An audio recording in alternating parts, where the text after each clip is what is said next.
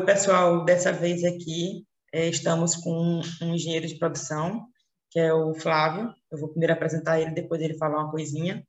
É, é, é Flávio, ele é graduado em engenharia de produção mecânica pela UFPB e possui mestrado em engenharia de produção pela UFPB também, e atualmente está no doutorado na Universidade Federal de Santa Catarina. É, já trabalhou com produtos em tecnologia assistiva é, e também na área de segurança do trabalho. E já trabalhou é, em duas empresas na área de PCP. É, e atualmente ele está mais voltado para a parte de métodos quantitativos relacionados à manufatura e qualidade e também de otimização de sistemas de produção. Então, Flávio, é um prazer ter tu por aqui. E a primeira pergunta que eu queria fazer para ti é te apresenta um pouquinho aí, fora isso que eu falei, como é que é o teu dia a dia. Bom, é, bom dia, né? Bom, João, é assim, meu dia a dia atualmente como profissional, ele se resume a, a algumas atividades, né? O, o enfoque maior atualmente está no doutorado, mas eu faço parte de alguns projetos, é, participo de algumas bancas de TCC, né? Avaliação de seminários de disciplinas da graduação, quando alguns professores da UFPB me chamam, é, também é, de avaliação de seminários de disciplinas de, do mestrado, também da UFPB, eu participo das bancas. Presto alguns serviços quando surgem, né? É, se resume a consultorias de maneira geral, mas isso equivale a 20% a 30% do meu dia a dia. O enfoque maior nesse último ano tem sido o doutorado, né? com disciplinas, a pesquisa da tese, a escrita de artigo científico, enfim, tudo que for relacionado à tese. E, e sim, também eu ministro algumas aulas em algumas faculdades particulares pequenas, ensino técnico, né? mas são disciplinas básicas de alguns cursos.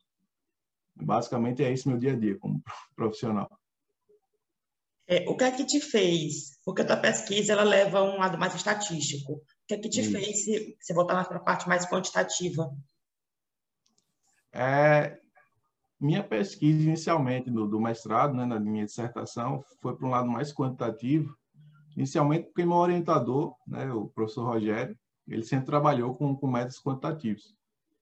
É, planejamento e análise de experimentos, cartas de controle, controle estatístico de processo, e por aí vai. É, fora isso, eu sempre me senti mais à vontade, trabalhando com dados quantitativos, né? Por se tratar de dados, digamos assim, mais fidedignos, né? Sem subjetividades relacionadas. É, dados e análises que, que refletem um processo de, de forma mais realista, né? sem a subjetividade humana. Eu sempre gostei de trabalhar dessa forma.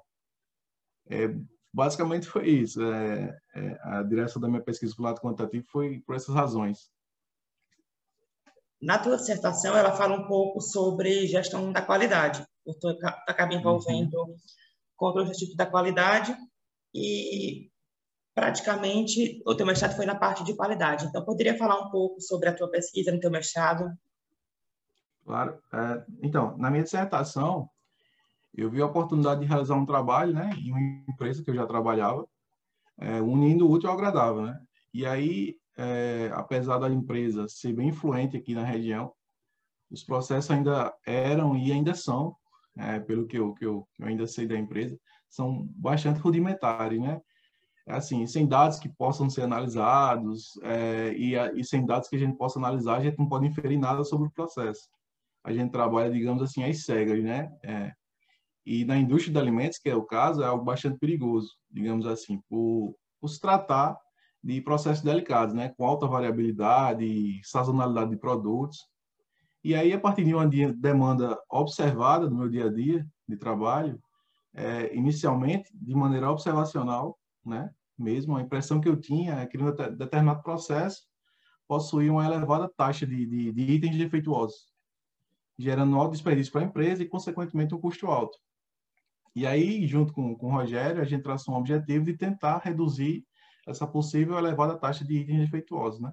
Falo possível porque a gente não tinha os dados, foi de maneira observacional no início. E aí a gente inicialmente realizou a, a medição do estado atual do processo, né, através de desenvolvimento de, de um método de implantação de carta de controle, do controle estatístico do processo, estruturado nas fases 1 e fase 2 da, da, da operacionalização de cartas de controle.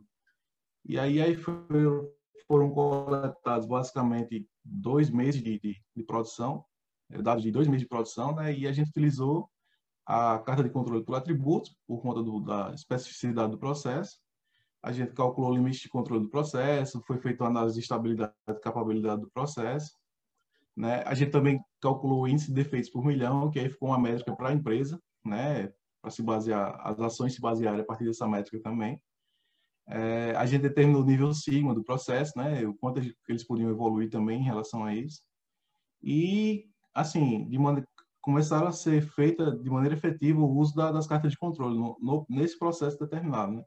E aí, com as correções, dado que a gente encontrou algumas causas especiais de variação, é, a gente conseguiu a estabilidade do processo, né? E, e também é bom dizer que, a partir do índice de defeitos encontrados, é, a gente executou um plano de ação para reduzir esse índice, que já era esperado era alto, né? É, a gente esperava ser alto e realmente foi. E, e, aí a gente realizou algumas reuniões com a equipe de produção, fez alguns brainstorms, né? Para descobrir a causa de, a, é, dessa alta taxa de defeitos. A gente utilizou outra ferramenta de estatística que não era comumente usada nesse tipo de coisa, que é a análise de concordância por atributos e, e aí a gente realizou outro plano de ação, que seria sanar esses problemas encontrados, né? E, e validados pelas análises que a gente fez. E, por fim, é, novamente a gente repetiu a primeira parte, de analisar o estado atual do processo depois das, das ações realizadas, para ver se a gente conseguia evoluir em alguma coisa. Realmente foi o que, que aconteceu, né? E no doutorado, como eu te falei, apesar de estar trabalhando em uma linha de pesquisa diferente, é, hoje eu trabalho com cadeia logística de exportação e cadeia de suprimentos e os riscos né, inerentes a essa cadeia, mas eu pretendo utilizar meu, meu conhecimento em, em métodos quantitativos de alguma forma. Eu tenho alguma ideia, não, não irei entrar em detalhes por questões de ineditismo, né, que, é que eu preciso da minha tese, mas eu pretendo com certeza utilizar métodos quantitativos na tese.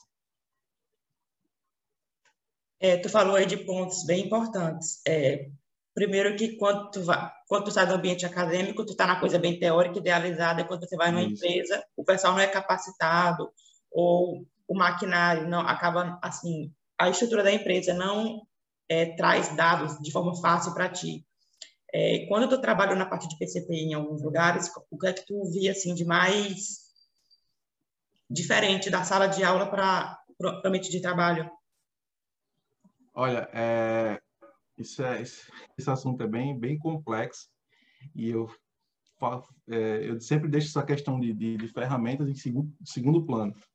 É, são uns problemas de segundo plano, porque a vivência na empresa é, é, é, um tema bastante complexo, como eu falei. São várias perspectivas que, que, que me fazem dizer isso, mas algo que, que me chama a atenção e algo que eu vivenciei um pouco é que uma coisa é você chegar numa empresa, é, uma empresa grande, vamos dizer, a Jeep, a Ambev, onde os processos e protocolos são todos bem definidos, né? Você recebe treinamento específico para a atividade que você vai realizar. Você chega no trabalho, você sabe toda a sua rotina diária, sua, suas tarefas diárias e metas a cumprir, né?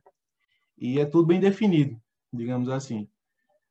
É, outra coisa bastante diferente é um profissional é, chegar a uma empresa em que nada ou quase nada é bem definido. E, e, assim, ambas as situações são bem desafiadoras, claro, mas eu creio que o choque maior, principalmente com o egresso, é chegar numa empresa que nada é definido, né? E que todos os protocolos são esperados de você. E esse tipo de situação é bastante desafiadora, né? Seja para um profissional de longa experiência, seja para um profissional, como eu falei, que acaba de se formar. Mas o profissional de longa experiência vai usar essa experiência a seu favor, né?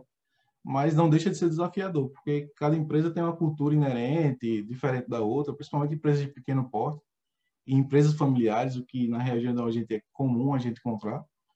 E por conta disso, os desafios às vezes são bastante potencializados, né? O que a gente aprende na academia, eu costumo dizer que, que funciona como uma maleta de ferramentas, né? E porventura você vai precisar usar tal ferramenta a depender da situação. E muitas vezes as ferramentas que você tem é, não é suficiente ou não serve para determinado tipo de problema. E aí chega o ponto da diferenciação dos profissionais, né? Que é a capacidade de contornar esse tipo de situação seja aprendendo novas ferramentas, adquirindo experiência em, em outras fontes, seja desenvolvendo maneiras de, de, de sobressair em relação à técnica para a solução do problema. Né? É, é, isso é, é bem comum acontecer. E aí o que eu quero dizer é justamente isso, que a gente aprende na academia é fundamental e bastante útil. Isso é inquestionável. Mas se o profissional se apegar a isso, Apenas aquilo que absorveu na academia não vai ser nem um pouco suficiente, né? E quando eu me formei, quatro anos atrás, na graduação, é, é, é o pessoal já já estava se atentando a isso e creio que hoje é, é, é a maioria dos profissionais você está mais por dentro do que eu, né? nessa época já está se atentando a esse tipo de coisa que o que a gente aprende na academia não é suficiente de forma alguma só para deixar claro que controle estatístico da qualidade é como se fosse uma área que procura minimizar erros de processos. É, que a gente acabou não explicando antes, mas é como se fosse isso. Você tornar as coisas, tornar um sistema mais eficiente. Isso. É, para finalizar aqui, é, tu é adepto de, de, softwares livres ou tu... Assim, é porque nosso projeto de extensão é, possui um curso de, de um software livre que até agora está acontecendo. É, uhum. Que a gente ensina o R passo a passo e dá umas aulas básicas. Tu, tu é um usuário de software livre? Eu, eu utilizei bastante o R nesse último ano de, de graduação, né, né, de graduação não, de doutorado. Eu utilizei bastante o R, o RStudio, né, é, na disciplina, na disciplina e alguns projetos que a gente está usando a teoria de resposta ao item. Então, a gente utilizou bastante a fundo esse, esse software. Olha, em relação se eu sou adepto a, a software livre, eu não sou conhecedor profundo do tema e do, dos todos os aspectos relacionados. Mas aí eu posso expressar um pouco da minha opinião, baseado no que eu sei hoje. Não significa que eu, que eu não posso mudar de opinião, né? Com mais informações que eu posso vir a ter. Se tu me pergunta se eu sou adepto, hoje eu diria que sim, né? Eu acho que creio que, que software livre só expande a tecnologia, né? Alcança mais pessoas. E isso eu enxergo de forma benéfica, né? Como eu falei, baseado no que eu sei hoje. Eu vejo não apenas como benefício para a expansão e desenvolvimento da tecnologia, isso eu sou bastante adepto, mas também como algo social, importante, como consequência, né? É, posso estar falando bobagem aqui, mas, mas, mas eu creio que o processo da tecnologia só se beneficia dessa liberdade, né? E, e com o progresso da tecnologia tudo melhora, né? E no século que a gente vive, qualquer atraso nesse sentido tem um impacto global enorme na vida da sociedade em si e do indivíduo, né? Enfim, é, como eu falei, eu posso ter falado um monte de bobagem, mas com um pouco que sei hoje desse tema, é, é, eu penso dessa forma. Não, tá certíssimo, falou tudo certo. É, Flávio, muito obrigado por ter respondido minhas perguntas e por ter participado do nosso projeto.